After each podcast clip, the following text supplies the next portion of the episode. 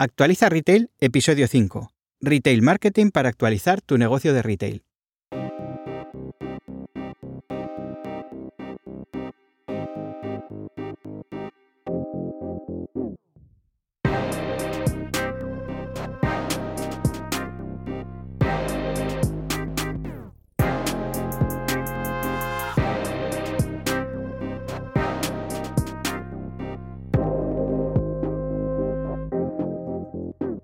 ¿Quieres volver a conectar con las necesidades de los consumidores actuales? ¿Buscas claves de acción para adaptar tu negocio de retail a los retos que plantea esta era digital? Si es así, quédate a escuchar Actualiza Retail. Soy Celestino Martínez, consultor de marketing de retail, conferenciante y director de Actualiza Retail, y en los próximos minutos voy a compartir contigo las claves que te ayudarán a actualizar tu negocio de retail.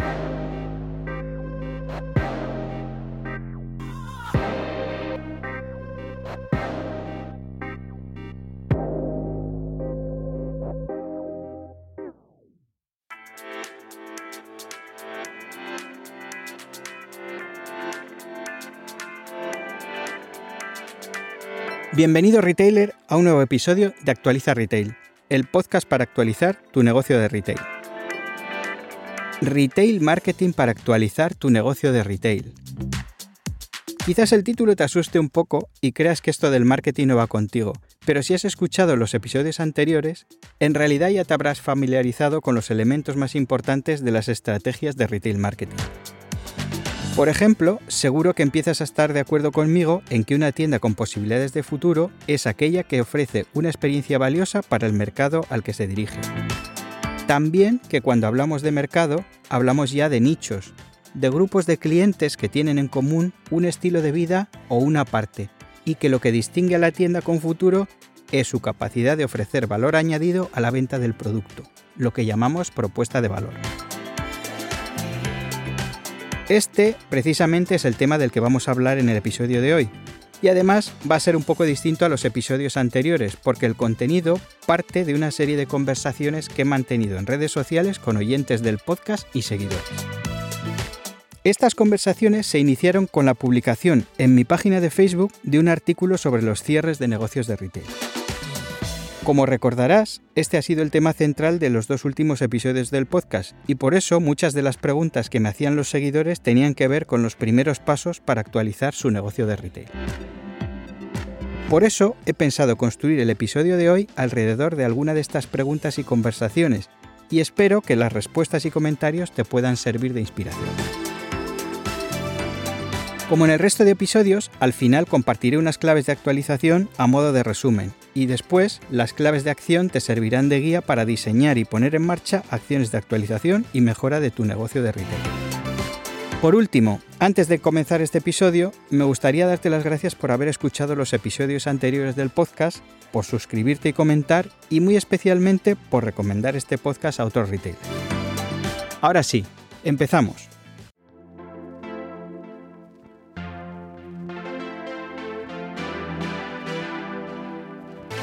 Como te decía antes, hace unas semanas que publiqué en mi página de Facebook un artículo con estadísticas de cierres de comercios. La publicación tuvo mucho impacto y en los comentarios debatíamos sobre las mejores maneras de evitar el cierre.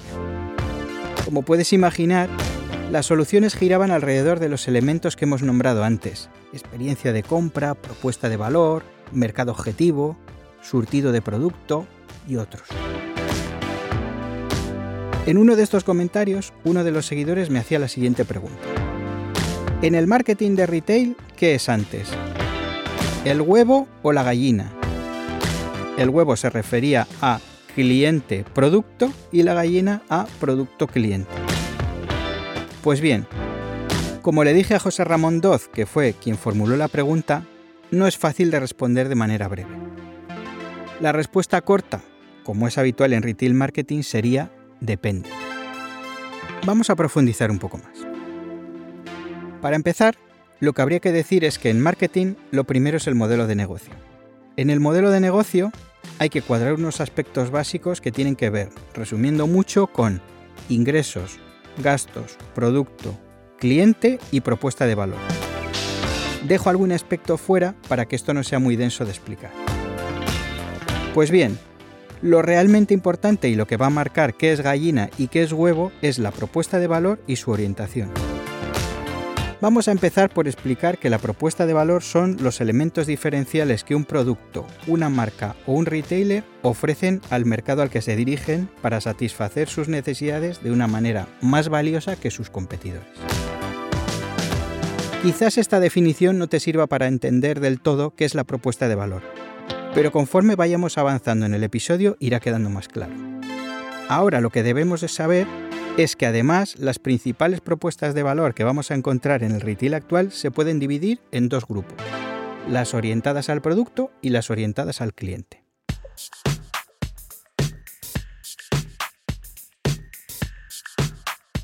Las estrategias de marketing orientadas al producto están detrás de los negocios de retail más clásicos como una zapatería, una panadería o una sastrería.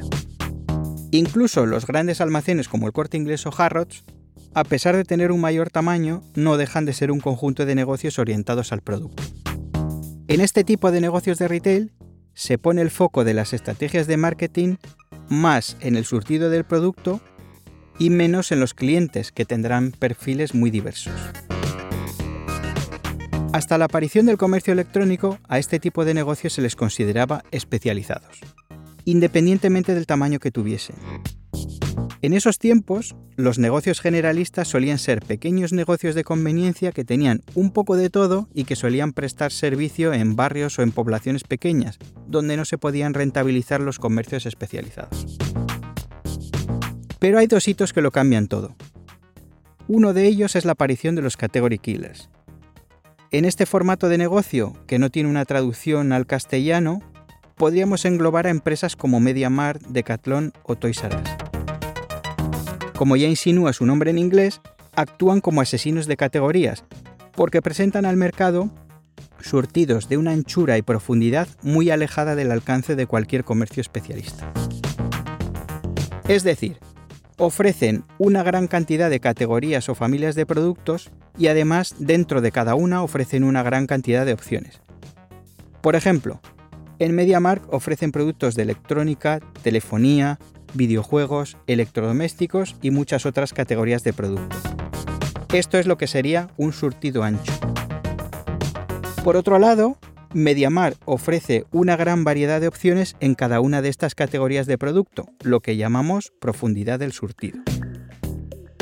No vamos a entrar ahora a valorar si esta oferta es difícil de combatir o no desde un negocio pequeño o mediano, especialmente si tenemos en cuenta la dinámica promocional de estas empresas. Lo que nos interesa ahora es saber que el efecto combinado de la aparición de category killers físicos y tiendas online especializadas, que también pueden ofrecer surtidos extensos en cualquier categoría, han convertido a los retailers especializados en generalistas. Es decir, los negocios de retail que hace relativamente poco tiempo se consideraban especialistas porque ofrecían los surtidos más amplios del mercado, han pasado a ser considerados como generalistas con la aparición de los category killers y los especialistas online. Este es un buen ejemplo de cómo las dinámicas del mercado, especialmente el online, modifican las expectativas del cliente. Voy a contar una pequeña historia personal que nos va a servir de ejemplo. Cuando yo era un niño, había una pequeña zapatería cerca de Bilbao que se llamaba Los Mil Pares. En el nombre ya estaban presentando su propuesta de valor, que supuestamente destacaba en surtido y almacenamiento, porque evidentemente los mil pares no hacían referencia a un surtido de mil modelos diferentes.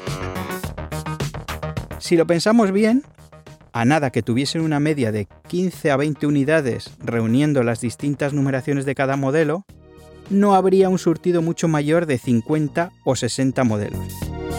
Si dividimos este surtido entre las categorías mujer, hombre y niño, podemos imaginar con los ojos de hoy que la variedad de producto ofrecido era muy reducida. Pues esto mismo es lo que le ha pasado a muchos retailers que se consideraban especialistas.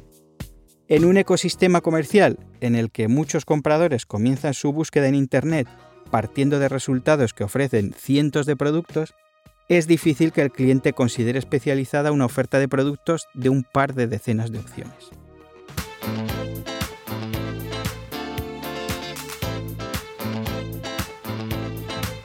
Por otro lado, Las estrategias de marketing orientadas al cliente son las que encontramos en negocios de retail más nuevos.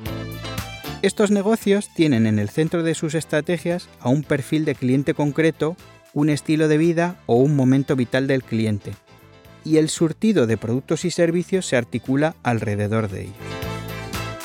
Algunos ejemplos muy claros pueden ser la tienda del abuelo, la tienda del espía o las tiendas Viquila especializadas en running. En algunos casos los podemos confundir con el tipo de negocio de los que hablábamos antes, los especializados que ahora parecen generalistas. La confusión se puede dar porque suelen ser negocios pequeños, con surtidos bastante ajustados y que con frecuencia combinan varias familias de productos. Sin embargo, la clave para diferenciarlos está en el enfoque hiperespecializado. Vamos a explicarlo mejor con un ejemplo.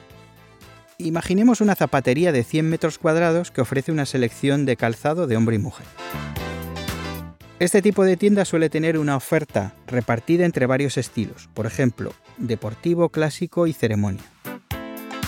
Haciendo un cálculo rápido, podríamos pensar que el surtido de zapatos de ceremonia de mujer no supondría más del 5% de la exposición.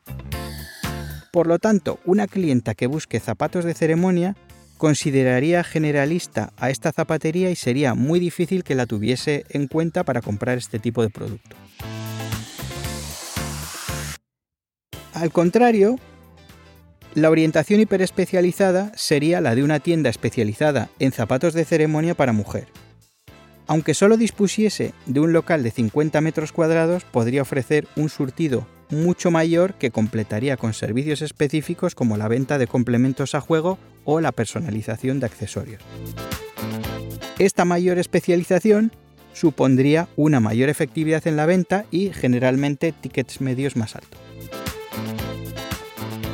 Además, al estar especializada en un momento concreto como es la asistencia a una ceremonia, podría entender mejor las necesidades, motivaciones y expectativas de sus clientas y darles un servicio más acorde. Por ejemplo, el proceso de venta de unos zapatos de ceremonia es muy distinto al de unos zapatos de cualquier otro tipo y es difícil estar a la altura cuando se mezclan clientes con distintas motivaciones. A partir de esta definición de propuesta de valor, producto y mercado objetivo, se diseñarán las estrategias de retail marketing más adecuadas para hacer que el mercado objetivo perciba lo diferencial de la propuesta de valor.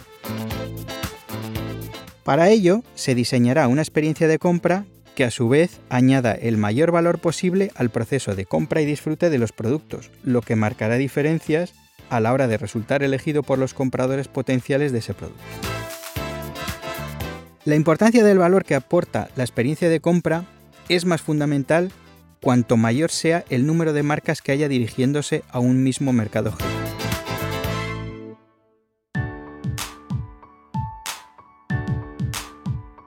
Como ya dijimos en el episodio anterior, la tecnología tiene un papel relevante en la aportación de valor de estas experiencias de compra, pero es indispensable haber hecho la reflexión estratégica anterior para saber qué recursos serán los más adecuados para aportar valor y qué función cumplirán dentro de la experiencia. A pesar de ello, este no suele ser el camino habitual, y son muchos los negocios generalistas que en lugar de comenzar a actualizar su negocio desde las estrategias de marketing de retail, se limitan a aplicar recursos digitales a una propuesta de valor débil y sin un mercado objetivo definido. Esta situación multiplica el riesgo de presentar inconsistencias y de generar experiencias de compra caóticas. De hecho, y como apuntaba mi amigo Manuel Amate en uno de los comentarios en Facebook, son muchas las instituciones que proponen y facilitan la entrada de los retailers en el comercio electrónico como solución principal para su supervivencia. Tanto es así que una mayoría de las ayudas para la formación se destinan principalmente a esta visión simplificada de la digitalización. Por desgracia, la práctica totalidad de estas incursiones en la digitalización sin la debida actualización de las estrategias de retail marketing lleva al retailer a invertir dinero y tiempo en canales en los que no tiene la más mínima oportunidad de obtener un retorno adecuado. Mientras tanto, la imprescindible actualización del canal físico se aplaza. El resultado es que el negocio se deteriora a mayor velocidad y son muchos los que terminan cerrando. De hecho, la venta online está viviendo otro proceso más silencioso y rápido, en el que están desapareciendo muchas empresas de tamaño pequeño y mediano. Lo curioso es que el paralelismo con el retail físico llega, por ejemplo, a que muchos retailers online no pueden rentabilizar los altos costes de captación de clientes que tienen. Para estas empresas, el coste de la publicidad que necesitan para esta captación, que generalmente es en Google AdWords, es tan alto que no consiguen rentabilizarlo con sus ventas igual que pasa en el retail físico con los precios de los alquileres en las calles más comerciales. Un ejemplo es el de Maratonia, una tienda online especializada en equipamiento para runners que desapareció hace unos meses como se puede ver en su web maratonia.com. La realidad es que para que un retailer tenga éxito en el comercio electrónico necesita un alto grado de profesionalización, grandes inversiones y un equipo especializado. Para quien quiera conocer un caso de éxito de primera mano, recomiendo escuchar el episodio del podcast en digital en el que mi amigo José Carlos Cortizo entrevista a Víctor Juárez, de mitiendadearte.com, que vende artículos de arte y manualidades a varios países europeos desde un pueblo de León. En el relato de Víctor se puede apreciar la dureza del mercado online, lo que explica las altas tasas de fracaso de las aventuras poco profesionales y hace más inexplicable las estrategias de ayudas institucionales.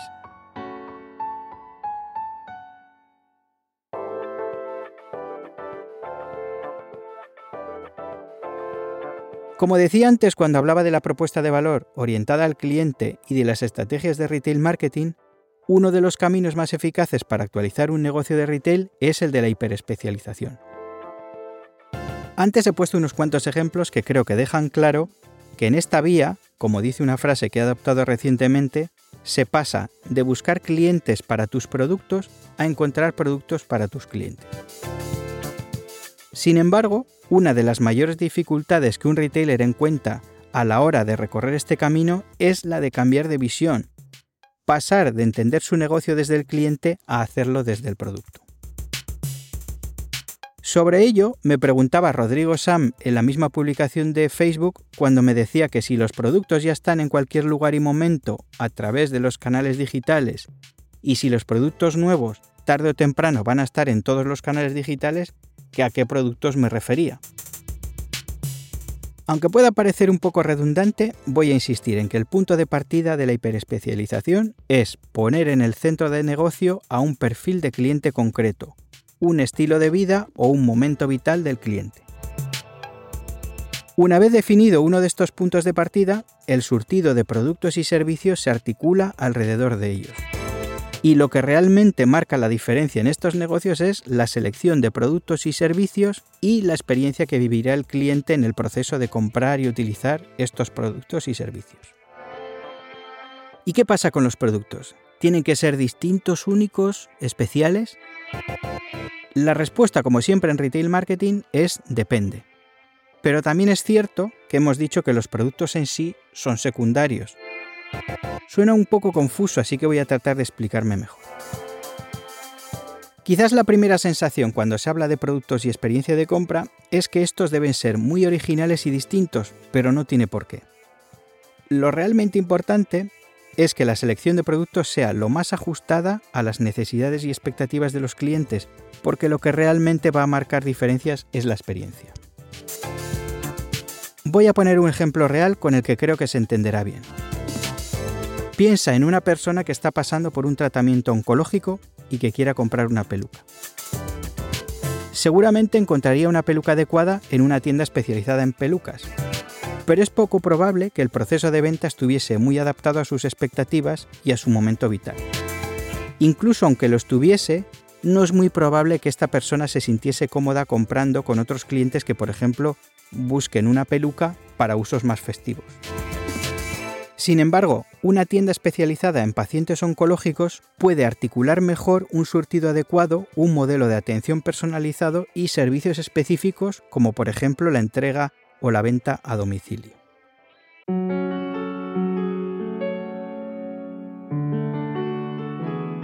Como hemos visto, cuando hablamos de estrategias de retail marketing, lo realmente importante no es tanto el producto, sino la experiencia que se crea alrededor de él.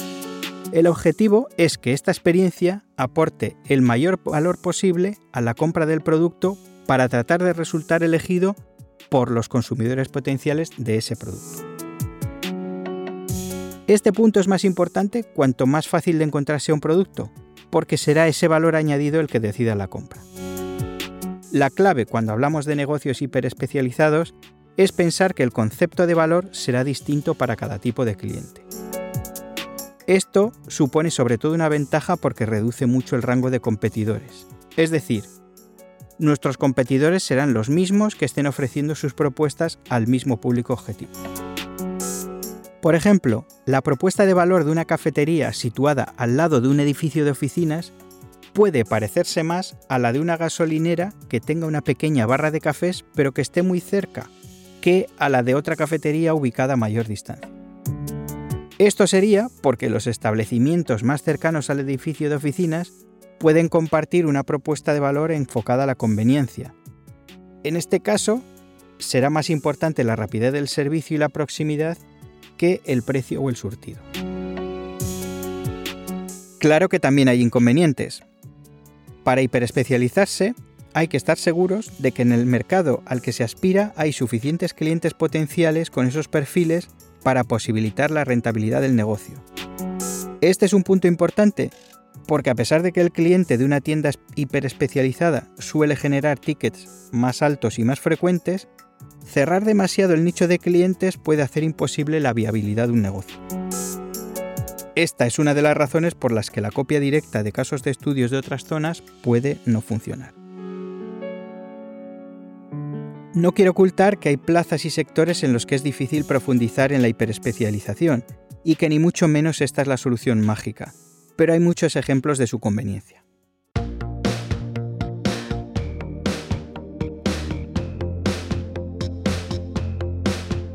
Cuando hablamos de hiperespecialización y sobre todo de experiencia de compra, hay quien se hace la misma pregunta que me formulaba Rodrigo Sam a partir de mi respuesta a su pregunta inicial si la gente estará dispuesta a pagar el valor extra del producto o servicio para hacer que ese proyecto sea sostenible. Aquí toca aclarar uno de los mitos alrededor de la experiencia de cliente. Es muy habitual que cuando nos llegue una noticia sobre experiencia de cliente o experiencia de compra, tenga que ver con la apertura de una gran tienda de alguna marca muy conocida, generalmente situada en alguna de las calles más comerciales de una gran capital y que parece más un parque de atracciones gratuito que una tienda. También es frecuente que se relacione lo experiencial con aplicaciones tecnológicas. Esto lleva a muchos a relacionar la buena experiencia de compra con grandes inversiones o con un incremento de costes que el cliente tendrá que pagar. Sin embargo, y como hemos visto en algunos de los ejemplos anteriores, una buena experiencia de compra no tiene por qué tener un mayor coste que una experiencia de compra mediocre. Al contrario, algunos costes pueden ser menores, ya que puede que no se necesite un inventario tan amplio ni una ubicación prime, por poner solo unos ejemplos rápidos. Incluso siendo así, si el cliente entendiese que la experiencia le aporta valor, podría estar predispuesto a pagar un precio mayor, algunos de estos elementos de la propuesta de valor podrían ser garantías adicionales, facilidades de pago, instalación del producto, etc. De hecho, hay muchos retailers que ya ofrecen estos extras, pero no los comunican debidamente, por lo que el cliente no los contempla al hacer su elección. Lo particular de las estrategias de retail marketing orientadas al cliente, como acordábamos Rodrigo Sam y yo en nuestra conversación de Facebook, es que deben ser diferentes para cada negocio. No se pueden aplicar recetas para todo. Al contrario, serán las características locales, la competencia y el mercado objetivo potencial que tenga cada retailer los factores que tendrá que tener en cuenta para definir su propia estrategia de marketing. Y esto es solo un comienzo porque tanto la propuesta de valor como la experiencia deberán ser actualizadas constantemente, tanto para mejorar su efectividad como para responder a las nuevas expectativas de los clientes y a las estrategias de la competencia. Si hay una dificultad grande en este proceso de redefinición estratégica, es que supone cambiar radicalmente la manera de leer el negocio, y que requiere conocer en profundidad al cliente para saber qué va a considerar valioso y qué no. Pero como hemos visto, la recompensa es la supervivencia del negocio y su fortaleza frente a políticas de precio agresivas y otras amenazas.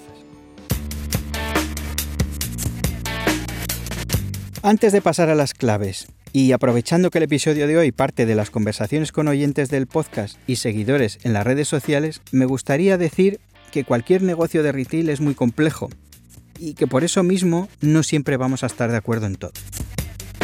Yo comparto mi visión y mis opiniones con la esperanza de que te sirvan para hacerte mejores preguntas que te ayuden a actualizar y mejorar tu negocio. Y creo que es un buen punto de partida, porque lo peor de un negocio no es quedarse sin respuestas, es quedarse sin preguntas. Por otro lado, procuro fundamentar estas opiniones recogiendo información de estudios y fuentes autorizadas, y comparto datos y estadísticas porque me gusta ser riguroso, y creo que hay que serlo cuando hablamos entre profesionales. Por la misma razón, no puedo darte soluciones. Como he dicho antes y como vemos a diario en el panorama actual, cada negocio necesita soluciones a medida porque son muchos los condicionantes específicos y estas soluciones no son sencillas.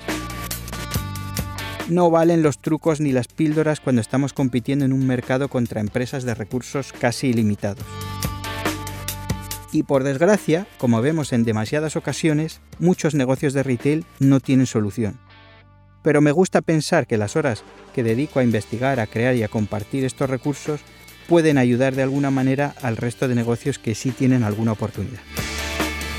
Dicho esto, quiero enviar mucho ánimo para los retailers que seguís abriendo la persiana a diario y mucha energía para seguir trabajando en la actualización de vuestro negocio. Así que vamos ya con las claves de actualización donde resumimos los puntos principales que tratamos en cada episodio y a las claves de acción donde propongo acciones que puedan dar lugar a nuevos puntos de vista del negocio y a plantear acciones de mejora. Si tuviésemos que resumir el episodio de hoy, lo haría en las siguientes claves de actualización. Primera clave, propuesta de valor. Decíamos que la propuesta de valor son los elementos diferenciales que un producto, una marca o un retailer ofrecen al mercado al que se dirigen y que consiguen satisfacer las necesidades de esta clientela de una manera más valiosa que sus competidores. Además, agrupábamos las principales propuestas de valor en dos grupos, las orientadas al producto y las orientadas al cliente. Segunda clave, propuesta de valor orientada al producto. Las estrategias de marketing orientadas al producto son las que están detrás de los negocios de retail especializados más clásicos, donde se pone el foco principalmente en el surtido de productos y menos en los clientes. Lo más importante que tenemos que saber de esta estrategia es que la aparición de category killers físicos y tiendas online especializadas han convertido a los retailers especializados en generalistas. Tercera clave, propuesta de valor orientada al cliente. Por otro lado, las estrategias de marketing orientadas al cliente son las que encontramos en negocios de retail que tienen en el centro a un perfil de cliente concreto, un estilo de vida o un momento vital de cliente, y es alrededor de ellos donde articulan el surtido de productos y servicios. La clave para diferenciar a este tipo de negocios está en el enfoque hiperespecializado. Cuarta clave, hiperespecialización.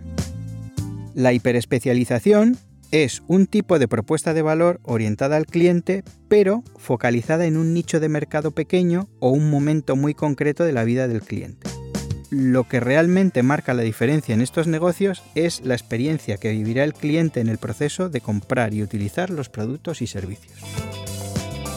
A partir de estas claves de actualización, las claves de acción que propongo para hoy son las siguientes. Primera clave. Identifica los elementos de tu propuesta de valor. Aunque dedicaré un episodio íntegro a la propuesta de valor, por ahora te será de utilidad pensar qué es lo que te diferencia del resto de tus competidores y anotarlo en posits o en una lista. Después, analiza los elementos que has recopilado e identifica cuántos de ellos tienen relación con el producto y cuántos con el cliente. Segunda clave. Averigua si tu propuesta de valor está orientada al producto. Identifica los perfiles de cliente que suelen comprar tus productos y servicios. Si son muy variados y además en la lista del punto anterior predominaban los elementos de la propuesta de valor relacionados con el producto, seguramente tu propuesta de valor estará orientada al producto y muy probablemente seas percibido por tu clientela como un generalista. Tercera clave. Estudia las posibilidades de orientar tu propuesta de valor al cliente. Revisa los perfiles de cliente que has listado en el punto anterior y trata de encontrar asociaciones, estilos de vida similares, usos concretos de tus productos y servicios o momentos vitales para los que estos productos sean más adecuados o valiosos. Si encuentras alguna conexión que concentre a una buena parte de estos perfiles, tienes posibilidades de orientar tu propuesta de valor al cliente de manera relativamente sencilla. Cuarta clave. Estudia las posibilidades de hiperespecializar tu propuesta de valor. Intenta profundizar en el conocimiento del grupo que hayas seleccionado en el punto anterior y trata de encontrar nuevas conexiones. Si hay alguna nueva conexión que destaque sobre el resto, piensa cuáles son los productos y servicios que mejor pueden satisfacer sus necesidades y qué aspectos de la experiencia de compra podrían cambiar para hacerla más valiosa. Hay una última clave que me parece interesante apuntar. Seguro que después de escuchar los contenidos de este episodio, habrás identificado algunos temas sobre los que te gustaría saber más para profundizar en la actualización de tu negocio de retail. Esa información puede ser de interés para las instituciones que te ofrecen formación o programas de consultoría porque les puede ayudar a planificar sus próximas acciones. Por ello, si vas anotando estas temáticas, podrás sugerirles acciones más ajustadas a tus necesidades. Antes de terminar, me gustaría recordar que el objetivo de los contenidos de este episodio es que sirvan para hacerte mejores preguntas que te ayuden a actualizar y mejorar tu negocio. A partir de este punto, es recomendable que te apoyes en un profesional antes de tomar decisiones importantes.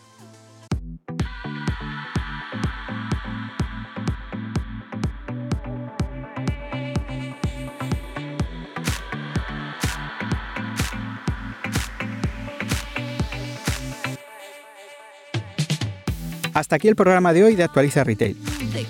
Si quieres profundizar en alguno de los temas que he presentado en este episodio, te animo a que visites el post de mi blog desde el enlace que he incluido en las notas del programa. En el post podrás ampliar la información de algunos temas a partir de las fuentes que cito. Si este episodio te ha parecido interesante y útil para tu negocio, no olvides compartirlo con otros retailers, dejar una reseña en Apple Podcast, un me gusta en ebooks o seguirme en Spotify. Si quieres que imparta una conferencia o un taller en tu evento o institución o quieres información sobre los programas de actualización para áreas comerciales, puedes contactar conmigo a través de mi web personal celestinomartinez.com. Más claves para actualizar tu negocio de retail en el próximo episodio. Hasta pronto, retailer.